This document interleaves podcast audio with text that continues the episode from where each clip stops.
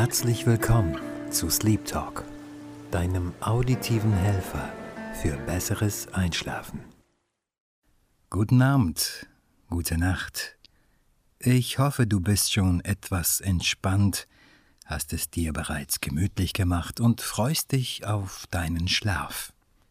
Ich werde dir auch heute Nacht ein bisschen etwas erzählen, damit du besser und vielleicht sogar etwas schneller in den Schlaf findest. Ja, wie du weißt, ist es mein Ziel, dich zum Einschlafen zu bringen, bevor diese Folge zu Ende ist. Ich weiß natürlich nicht, ob mir das schon einmal gelungen ist, aber wenn du magst, kannst du mir ein kurzes Feedback unter crown.ch geben. Crown mit Q. Q-R-O-W-N.ch. Da findest du übrigens auch die bisher veröffentlichten Episoden und jene, die in Planung sind. Wenn es Themen gibt, die du vielleicht gerne mal aus meiner Sicht hören möchtest, dann teile mir doch das mit. Und wer weiß, vielleicht spreche ich schon in der nächsten Episode über dein Thema. So, jetzt an dieser Stelle, wie immer, der obligatorische Hinweis zum Podcast. Bitte höre diesen Podcast nicht, wenn du Auto fährst oder Maschinen bedienst, die deine volle Aufmerksamkeit erfordern. Das Thema heute Nacht lautet Paranormal oder paranormale Aktivitäten. Ich weiß, dass es viele Menschen auf der Welt gibt, die an solche Aktivitäten glauben oder bekunden, dass sie solche sogar selbst bereits erlebt haben. Solche Aussagen führen mich unweigerlich in meine Jugendtage zurück. Wie? Naja, damals, wir sprechen von den 80ern, gab es viele Geschichten oder Berichte über mysteriöse Erlebnisse in meinem Umfeld, die offensichtlich mit rationalen Mitteln nicht erklärt werden konnten. Ich weiß nicht, wie es heute ist, aber in der damaligen Jugendkultur war zum Beispiel Gläserrücken oder Geisterbeschwörung ein echtes Thema. Man bedenke, zu jener Zeit gibt es kein Internet, keine Smartphones, kein gar nichts. Das höchste der Gefühle bzw. digitaler Information ist Teletext am Fernseher. Und das, wenn man natürlich so einen Fernseher besaß. Nein, es war eine analoge Welt, und man musste sich wirklich anstrengen, um gewünschte Informationen zu beschaffen. Dann gab es natürlich noch bestimmte Zeitschriften, die sich mit solchen Themen wie paranormale Aktivitäten beschäftigten. Das Live-Magazin brachte immer wieder mal Artikel über mysteriöse Vorkommnisse. Es gab noch weitere, deren Namen mir gerade nicht einfallen aber den Rest bekam man vom Hören und Sagen mit. Erzählungen von Freunden oder Bekannten waren die Quelle solcher Geschichten, und irgendwo in der Ferne, man selber kannte diese Person nicht, gab es immer jemanden, der ein noch unglaublicheres Erlebnis hatte. Ich für meinen Teil fand diese Berichte äußerst spannend, muss ich sagen obwohl ich mir beim besten Willen das Erzählte nicht wirklich vorstellen konnte. Dennoch, ein Teil in meinem Kopf sagte schon, hm, könnte vielleicht wahr sein. Ich denke, in seinen Teenagerjahren ist man für Mystik, das Geheimnisvolle oder ähnlichem empfänglicher, als man dies vielleicht mit 25, 30 oder 40 ist. Oder sollte ich mich irren? Der Lebenslauf, das Umfeld, aber auch der Glaube mögen da eine starke Rolle spielen. Es gibt bestimmt noch weitere Faktoren, die in dieser undurchsichtigen Suppe mitköcheln. Ich persönlich habe gegen Ende meiner Teenagerjahre somit, ich würde mal sagen 18, 19, den Bezug zu diesen Themen doch sehr verloren. Ich fand die Geschichten zwar immer interessant, Manche Erzählungen finde ich heute noch spannend, aber bei der Schlussfolgerung dieser Stories, ob es denn wahr ist oder nicht, beantworte ich die Frage oder die Schlussfolgerung eher mit einer Gegenfrage, die zum Beispiel so lautet. Also gut, das und das ist also passiert, die und jene Person haben etwas Paranormales erlebt, etc. Wie könnte man das jetzt kontrollieren?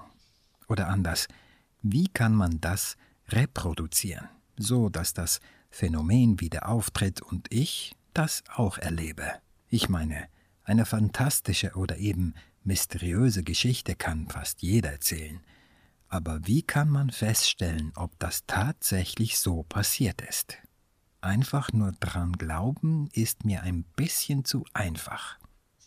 Naja, ich denke, dass meine rationelle Gehirnhälfte, also die linke Gehirnhälfte, da keinen Zugang zum Unerklärlichen findet.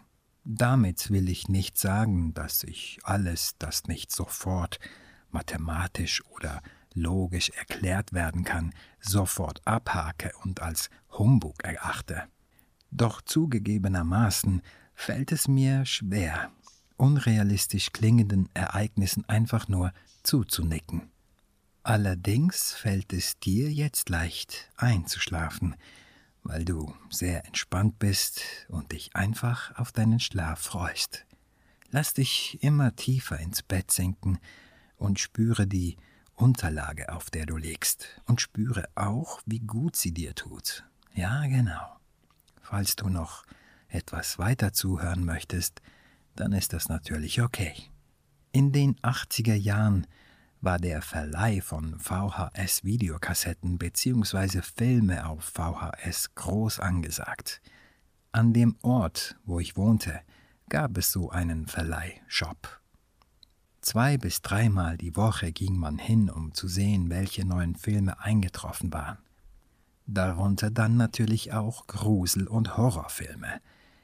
Ich kann mich zum Beispiel an einen Film erinnern, der mir damals bis ins Knochenmark eingefahren ist.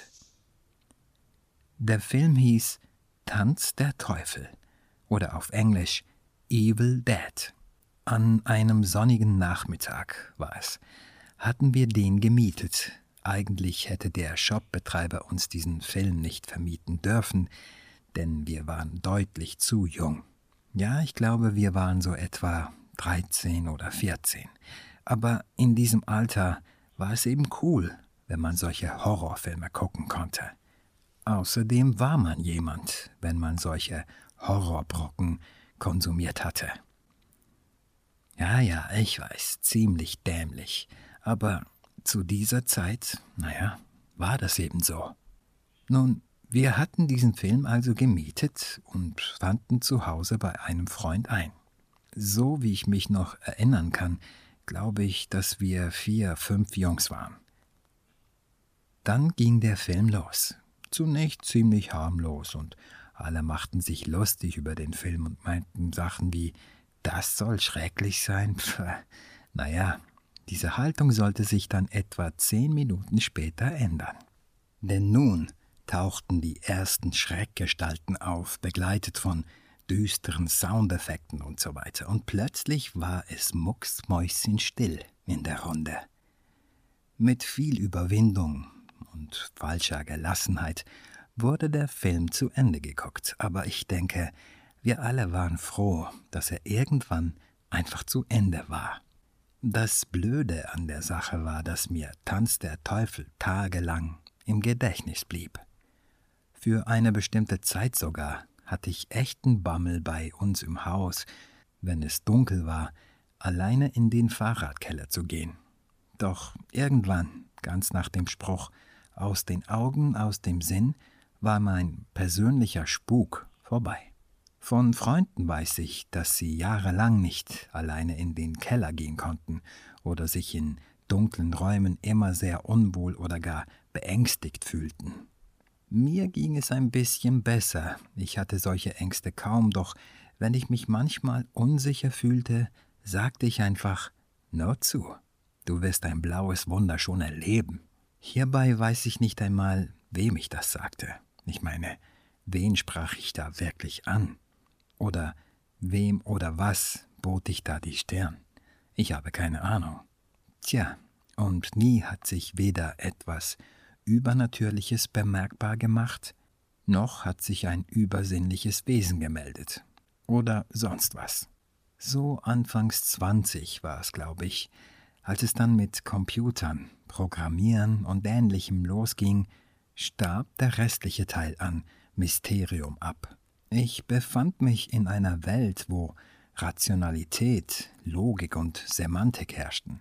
Ich meine, wenn du mit Computern arbeitest und verstehst, wie sie funktionieren oder funktionieren müssten, dich mit Problemen, ja, ja, damals sagte man nicht Incident, auseinandersetzt, da kannst du noch so Geister beschwören, irgendwelche Gottheiten für Hilfe anbeten oder sonstige mystische Rituale durchführen. Es wird nix passieren. Rein gar nix. Ab da war mir irgendwann klar, dass alles im Kopf stattfindet, zumindest bei mir.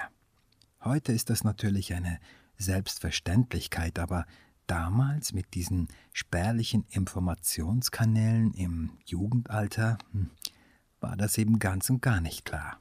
Damit will ich nicht sagen, dass das letzte Wort über Geister, Engel, Feen oder sonstig ähnlichen Wesen gesprochen ist, aber ich bin wirklich noch nie solch einer Gestalt begegnet und daher die Frage, wie könnten wir kontrollieren, dass es diese Wesen wirklich gibt? Manchmal habe ich die Aussage gehört, dass man einfach daran glauben muss, um das Paranormale zu verstehen. Hm, ja, aber warum soll ich daran glauben? Ich meine, ich könnte ja auch an fliegende rosa Elefanten glauben, und wenn ich mich fest davon überzeugen würde, dass es sie wirklich gibt, würde ich mich dann nicht selber dafür vorkonfigurieren bzw. vorprogrammieren? Mich hat es Wunder genommen, was die Statistik über dieses Thema sagt, beziehungsweise wie viele Menschen an das Paranormale glauben. Also habe ich etwas gesucht und bin fündig geworden, und eines kann ich zu meinem Staunen sagen. Es glauben mehr Leute an übernatürliche Phänomene, als man annehmen würde. Zum Beispiel hier in der Schweiz glauben 45 Prozent der Bevölkerung an die Gabe von Personen des geistigen Heilens oder Hellsehens. Des Weiteren halten es 20 Prozent auch für möglich, Kontakt mit Geistern aufzunehmen.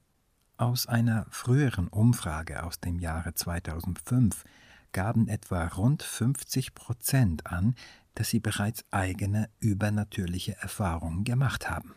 Mich haben diese Zahlen doch sehr verwundert, und zwar aus einem einfachen Grund.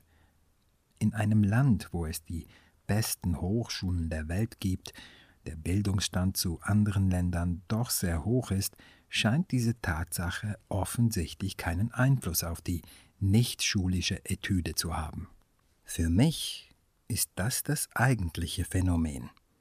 Ich sage ja nicht, dass alle Fragen der Welt in der Schweiz geklärt sind, aber ich hätte doch eine viel tiefere Zahl erwartet. Wie gesagt, diesen hohen Prozentsatz finde ich doch sehr spannend. Was aber die Forschung eben auch meint diesbezüglich ist folgendes. Wer an Geister und Co glaubt, der berichtet eher vom Unerklärlichen und, ich denke, dieser Teil ist entscheidend, die Absorptionsfähigkeit oder in anderen Worten die Offenheit für das Erleben emotionaler und geistiger Veränderungen ist größer. Die Psychologieforschung wendet ein sogenanntes Hallucination Scale mittels eines Fragebogens zur Messung von Auffälligkeit auf akustische Halluzinationen an. Unabhängig davon, ob jemand offen für diese Thematik ist oder nicht, hat man festgestellt, dass Menschen mit gewissen Eigenschaften eher paranormal affin sind. Das könnte eine mögliche Erklärung für Begegnungen mit dem Paranormalen sein, denn solche Halluzinationen können nicht nur akustisch, sondern auch optisch oder gar taktil sein, das heißt den Tastsinn betreffend. Viele Menschen kennen zum Beispiel die Präsenzhalluzination, das heißt das stark wahrnehmbare Gefühl, dass jemand im Raum oder hinter dir steht. Wenn dieses Gefühl so stark ist, drehen sich die meisten um und sehen nach. Natürlich ist niemand da, aber die Gewissheit, dass man doch alleine ist, beruhigt eben.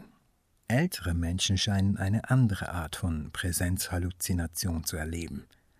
Oft berichten sie davon, dass sie zum Beispiel die Präsenz eines geliebten, verstorbenen Menschen wahrnehmen. Meist scheint diese Form der Halluzination in Zeiten des Trauers aufzutreten. Das kann ich natürlich sehr gut verstehen, denn jemanden Geliebten zu verlieren, mit welchem man vielleicht eine sehr lange Zeit zusammen war, ist emotional ein sehr schwerer Brocken. Nicht alle Menschen haben das Glück, dass sie Freunde und Familie haben, die Unterstützung bieten.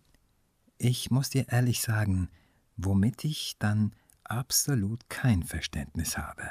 Es sind diese selbsternannten Medien, die wie Schakale zutiefst traurigen Menschen auflauern und irgendwelchen Humbug verkaufen. Übrigens, jegliche Art von seelischer und materieller Ausbeutung finde ich widerlich. Aber diesen Club der Wuwu-Juju-Gilde kann ich gar nicht ab. Also ein absolutes No-Go von meiner Seite. Von dir möchte ich, falls du noch zuhörst, dass du nun langsam tief einatmest, die Luft etwas anhältst und dann ganz sanft wieder ausatmest. Bitte wiederhole diese Übung ein paar Mal hintereinander. Du kannst mir weiterhin zuhören. Spüre, wie sich deine Muskeln nun noch mehr entspannen und deine Augenlider immer schwerer und schwerer werden. Ja, innerlich freust du dich darauf, dass du in wenigen Augenblicken einfach einschlafen wirst. Der Begriff paranormale Aktivität wird nicht selten auch in Zusammenhang mit alten Häusern, Villen oder sogar Schlössern in Verbindung gebracht. Na, du weißt schon, Häuser, worin es offensichtlich spuken soll, wo irgendwelche Geister und Gespenster ihr Unwesen treiben sollen. Meist handelt es sich natürlich um verlassene Häuser, irgendwo auf einem Hügel im Hinternämmerland. Aber da frage ich mich dann schon, warum spuken die da in verlassenen Häusern? Ich meine, die Geister. Wäre es für sie nicht klüger, zum Beispiel in einem Wohnblock, vielleicht im, was weiß ich, im dritten Stock zu spuken? Da, wo es viele Menschen gibt und die das dann bezeugen könnten, Somit wäre die Diskussion doch ein für allemal beendet. Nein, es sind immer irgendwelche verlassene Orte. Dieses klassische Geisterhaus, morsche Treppen, knackende und quietschende Türen, kleine kaputte Fenster, Schimmelpilz an den Wänden, dass dir die Galle hochkommt, Lüftungssysteme, die wie Omas erste Waschmaschine klingen und natürlich kein Strom. Wie könnte es auch? Man sollte also eine Taschenlampe oder Kerzen dabei haben. Stattdessen, wie wäre es mit einem Achtzimmer Penthouse mit zwei Jacuzzis, einem Swimmingpool, Voice Control gesteuerten Räumlichkeiten, ein Kühlschrank so groß wie ein Lieferwagen, mit Personal, das jeden Wunsch von den Augen abliest und zu guter Letzt ein Home Cinema und Billardraum und, naja, vielleicht sogar eine kleine Bar. Und das Ganze, hm, sagen wir im sonnigen Dubai. Permanente Sonne und Hitze und die runterlaufende Soße am Rücken. Ich meine, das wäre doch ein idealer Ort für paranormale Wesen, oder nicht? Die würden sich doch da super wohlfühlen. Und dann wäre da auch der ganze Schrecken weg. Aber eben, das Paranormale muss immer mit Grusel, mit Dunkelheit oder Angst und Schrecken zu tun haben. Weshalb denn eigentlich? Ich meine, wozu ist das gut? Ich bin der Meinung, dass viele Menschen einfach auch von diesen Filmen, Zeitschriften oder Büchern beeinflusst werden. Dieses stereotypische Bild des einsamen, verlassenen Hauses kommt doch vor allem aus diesem Film. Oder auch die Figuren, wie zum Beispiel die Geister und Freunde aussehen entspringt doch immer derselben Quelle, dem menschlichen Vorstellungsvermögen. Und wie vorhin erwähnt, wenn dann auch noch Präsenzhalluzinationen zugegen sind, dann sind die Rahmenbedingungen für paranormale Erlebnisse doch bestens gegeben. Ich möchte nochmals klarstellen, dass ich Menschen, die daran glauben, absolut nicht verurteile oder sie für verrückt erkläre. Ich bin der Meinung, dass das Thema zu spannend und zu komplex ist, als diese Leute einfach als Spinner zu etikettieren und abzuhaken. Nein, nein. Gemäß meiner Wahrnehmung ist in den vielleicht letzten 20, 25 Jahren das, ich möchte fast sagen, Genre, so ein bisschen Richtung Esoterik gerutscht. Ich könnte mich natürlich auch irren, vielleicht ist das schon viel länger der Fall. Vielleicht mag das daran liegen, dass die selbsternannten Heiler und Medien nun viel populärer oder präsenter sind. Vielleicht hast du diese Leute im Fernsehen auch schon gesehen. Häufig sind es ältere Damen, die Tarotkarten legen, andere benutzen Kristalle und wiederum andere verwenden kleine Götzen, Figuren, die Tür und Tor in die übernatürliche Welt öffnen sollen. Viele von diesen Damen behaupten dann auch, dass sie mit verstorbenen Menschen Kontakt aufnehmen und deren Message überbringen können. Ganz ehrlich, bei aller Weltoffenheit und Toleranz, diese Gabe oder diesen Service halte ich für absoluten Schwachsinn. Ich meine, wenn jemand wirklich solche Fähigkeiten hätte, würde die Person dann im Fernsehen auf einem Fünftklasssender auftreten? Ich meine, überleg mal, du kannst dich mit Verstorbenen verständigen und, naja, es gibt da eine Frau in meinem Bekanntenkreis, die sehr empfänglich für solche Dienstleistungen ist. Nun, zu ihrer Verteidigung muss ich allerdings sagen, dass sie in den letzten vier, fünf Jahren eine sehr, sehr schwere Zeit durchgemacht hat. Ihre Mutter war vor etwa zehn Jahren an Alzheimer erkrankt und mit den Monaten und Jahren wurde ihr Zustand immer schlechter, bis sie daneben die eigene Tochter nicht mehr erkannte. Meine Bekannte hatte zu Beginn echt damit zu kämpfen, dass ihre Mutter nicht mehr wusste, wer sie war. Und dann kam später der nächste Schicksalsschlag. Ihre Mutter hatte Krebs, und zwar in ziemlich fortgeschrittenen Stadium. Für eine Chemotherapie war die Mutter zu schwach und auch zu alt, und die Ärzte gaben ihr etwa zehn bis zwölf Monate. Leider sollten sie Recht behalten. In dieser Zeit hat meine Bekannte nach jedem möglichen Strohhalm gegriffen und versucht, sich selber psychisch zu schützen und ihre Mutter physisch zu heilen, durch eben ein Medium. Im Internet wurde sie fündig und kontaktierte diese Person mit den speziellen Gaben. Die hat dann mit Fernheilung begonnen und der Mutter meiner Bekannten Heilenergie geschickt. Auch hat sie irgendwelche Steine vorbeigebracht und gesagt, dass die Patientin diese immer bei sich haben solle. Tja, und dann ist Folgendes passiert. Die Mutter verstarb. Wie es dann mit diesem Medium weiterging, weiß ich nicht, aber ich kann es mir schon denken. Die hat dann wahrscheinlich irgendwelche gezuckerten Worte in esoterische Wortwolken eingepackt, die absolut nichts bedeuten. So wie damals die Alchemisten. Ein paar Gramm Püderchen von dem, gemischt mit Flüssigem von jenem und geköchelt im Dunkeln und voilà, gar nichts.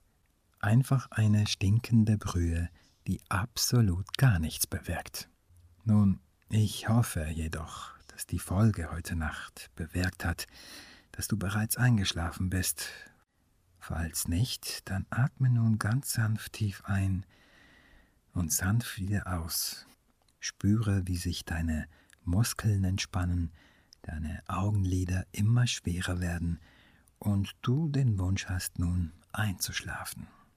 In diesem Sinne wünsche ich dir eine gute Nacht und erholsamen Schlaf.